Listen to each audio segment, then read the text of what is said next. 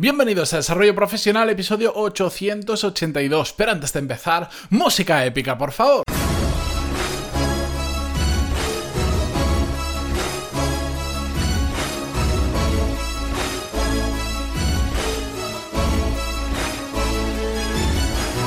Muy buenos días a todos, bienvenidos, yo soy Matías Pantaloni y esto es Desarrollo Profesional, el podcast donde hablamos sobre todas las técnicas, habilidades, estrategias y trucos necesarios para mejorar cada día en nuestro trabajo.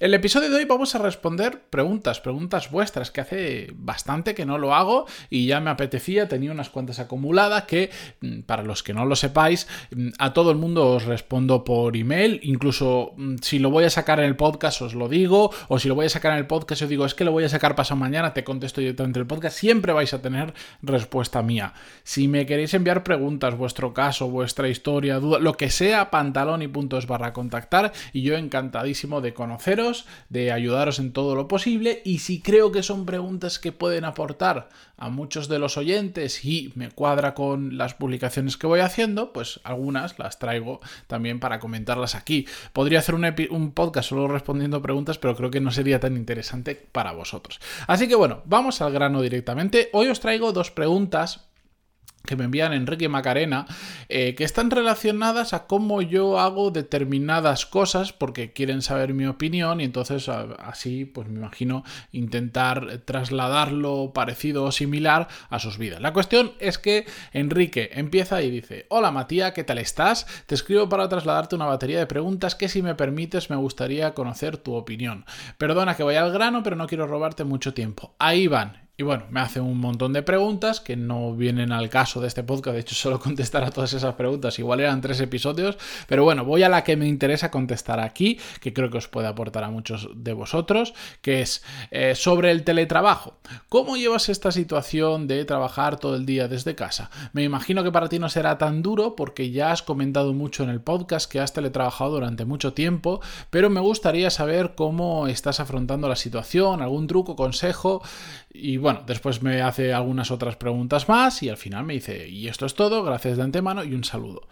Bueno, efectivamente, y lo he comentado en el podcast durante mucho tiempo, yo estuve teletrabajando 100% eh, de mi tiempo durante unos dos años o dos años y pico, básicamente. Eh, y en principio lo llevé bastante bien. Mm, me hacía falta un cambio, también el hecho no solo significó empezar a teletrabajar, el no tener que perder tiempo yendo a una oficina y todo eso, sino eh, como cambió bastante mi vida porque dejé la empresa yo en la que estaba para dedicarme solo a lo mío, pues hubo muchos cambios. De repente no solo empecé a trabajar desde casa, eh, sino que tampoco tenía jefe, no tenía compañeros, no tenía reuniones, no tenía visitas, todo eso desapareció de mi vida. Entonces fue un cambio bastante gordo y al principio lo agradecí muchísimo porque el trabajo anterior que tuve era excesivamente estresante y me llevó a puntos donde lo, eh, estaba hasta llegando a pasar mal mm, para poder conciliar la vida personal con la vida profesional y sobre todo para mantener la cabeza eh, calmada. Era muy complicado. Entonces, esos primeros meses de teletrabajo y de hacer las cosas por mi cuenta y de tener mucho más control de mi trabajo, mucho más control de mi tiempo, etcétera, etcétera, para mí fueron una bendición. Pero con el tiempo aprendí. Aprendí algo que, si os soy sincero, antes de, de, que todo eso sucediera, yo os habría jurado y perjurado que a mí no me iba a pasar eso. Aprendí que yo no soy capaz de trabajar el 100% del tiempo eh, teletrabajando y trabajando solo. No soy capaz, me refiero, no me gusta, sinceramente lo detesto. ¿Puedo teletrabajar? He estado ahora con todo esto del virus teletrabajando sin ningún problema. Mm, perfectamente, no pasa nada. Pero cuando se empieza a hacer largo el tiempo, cuando ya llevo demasiado, de hecho ahora que llevamos, no sé qué llevaremos, pues desde principios de marzo, unos dos meses y medio casi, ya lo empiezo a notar porque no sé, soy una persona que necesita ese contacto humano, necesito moverme, aunque esté muchísimo rato sentado en el ordenador y hayan cosas que son mías y solo mías y no tengo que hablar ni depender de nadie, ni reuniones ni nada, me gusta moverme, me gusta visitar clientes, me gusta em, reunirme con personas que me ofrecen algo, que quieren, que me plantean un proyecto. Me gusta, me gusta me gustan las personas y solo en mi casa delante del ordenador hay un momento que se va como acumulando muy poquito a poco, pero hay un momento en que digo, no puedo más. Y de hecho, ahora mismo mm, eh, que estoy grabando este episodio, ya empiezo a notar que por favor esto acabe pronto porque me empieza ya, empiezo a recordar viejos fantasmas de lo que suponía trabajar en casa solo absolutamente todo el día. No es exactamente la misma situación, pero no me gusta. Si lo tengo que hacer, no tengo ningún problema. De hecho, para mí lo ideal, si os soy sincero, es eh, una combinación, o sea, ser libre en el sentido de cuando me apetece ir a una oficina y estar con más gente, poder hacerlo, que me gusta, pero también cuando necesito mm, replegar, necesito tranquilizarme, necesito focalizar en algo, poder trabajar desde la oficina que tengo en casa eh, un día, dos días o dos semanas, el tiempo que haga falta. Para mí eso es lo ideal, tener esa libertad de decir voy, no voy, hago esto, no hago esto, trabajar de la forma que a mí me gusta, porque soy muy de sensaciones y hay, hay semanas que me levanto y digo, pues es que me apetece, no me apetece ver a nadie, quiero trabajar solo, quiero focalizar en esto y, tener la posibilidad de hacerlo eso como, como me pasa ahora mismo, para mí es una maravilla, es una bendición. Que pasa es que con esto del coronavirus, pues bueno, pues dos meses y medio encerrados en casa. Lo que pasa es que es diferente a la otra vez. ¿Por qué? Porque ahora yo sé que esto es algo absolutamente temporal y que de hecho estamos, yo vivo en Madrid, eh, estamos ya volviendo más a la normalidad, nos está nosotros costando un poquito más, pero estamos volviendo a la normalidad y pronto pues volveré a ver a gente, volveré a salir y volverá la vida pseudo normal o como sea. La cuestión es que 100% de trabajo a mí personalmente no me va.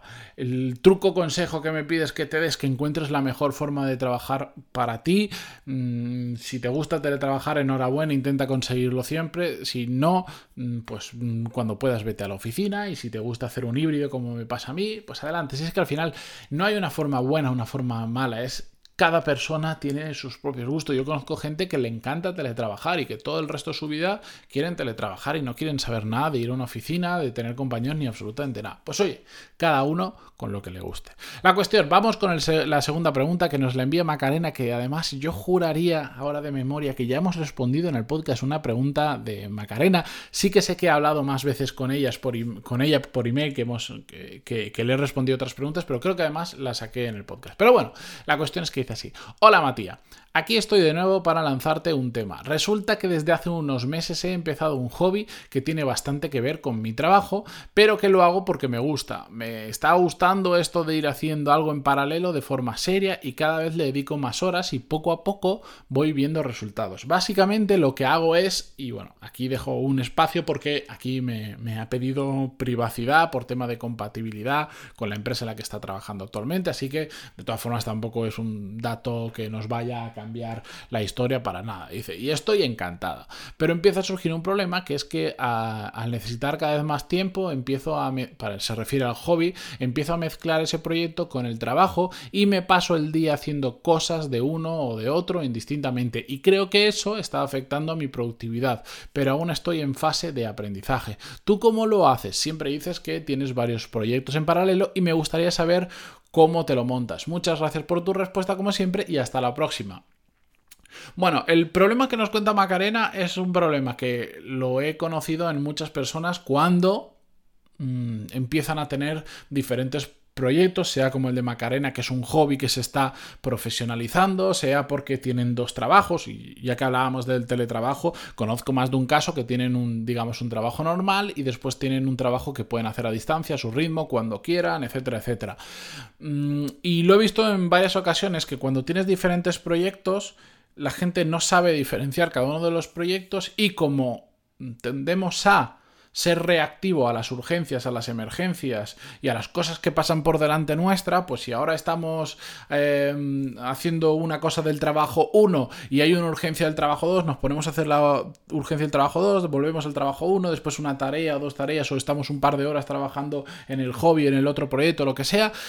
Eso a mí sinceramente, mm, bajo mi experiencia propia de, trabajar con diferentes proyectos y por lo que veo en muchas personas no funciona. Funciona muchísimo mejor delimitar el tiempo que le dedicamos a cada uno a la proporción que, que cada uno requiera, etcétera. Por decir, por las mañanas trabajo en un proyecto, por las tardes trabajo en el otro proyecto, siempre y cuando evidentemente tengamos capacidad para tomar ese tipo de decisiones. Si tú tienes un trabajo fijo, con un horario fijo y en tu tiempo muerto es cuando le dedicas al otro proyecto, pues no puedes hacer mucho más. Lo único que diría es evita que, que tu hobby interfiera en el horario que tienes fijo de tu trabajo, que hay mucha gente que lo hace, se deja durante el trabajo con esto de, ya sabéis, lo de calentar la silla o, o que es un trabajo poco exigente, pues hacen cosas de ahí. Yo, mi recomendación es siempre, siempre, siempre a nivel de, digamos, de organización diaria de la agenda o incluso semanal, hacer bloques claros de trabajo de un proyecto y de otro.